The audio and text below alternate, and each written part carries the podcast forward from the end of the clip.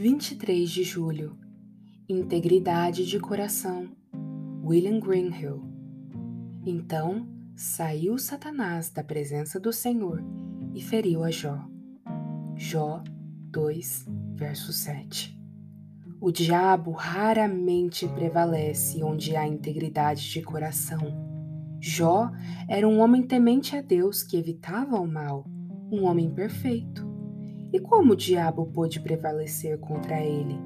Deus libera o diabo e permite-lhe atacar Jó mais do que a qualquer outro homem do qual temos conhecimento. E o diabo prevaleceu contra Jó?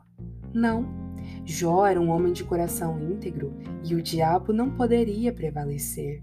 Jó exauriu as forças do diabo. Esse servo de Deus foi ferido ao perder seus servos, gado e filhos foi ferido no próprio corpo, ferido por seus amigos e por sua esposa que o tentou. Mas nada disso foi suficiente para derrotar Jó. Ora, ele era um homem de coração íntegro, e o homem de coração íntegro não negocia com o diabo, mas resiste a ele. Tal homem fecha a porta e dá as costas ao diabo.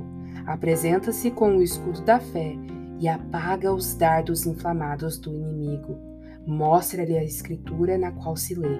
Está escrito: Resiste ao diabo e ele foge. Mas se você tiver um coração fraco ou apático, o diabo o fará voar ou cair. Porém, o homem de coração íntegro resiste ao diabo e o põe em fuga. Dessa forma, o diabo é desencorajado e se frustra. Que esse possa ser o nosso proceder na presença do Senhor.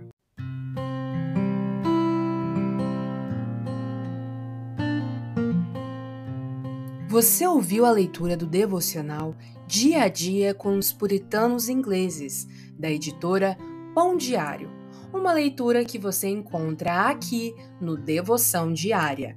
Que você possa estar sendo abençoado por essa leitura e compartilhar com outras pessoas, para que elas também possam ser edificadas. Que Deus abençoe o seu dia na presença dEle.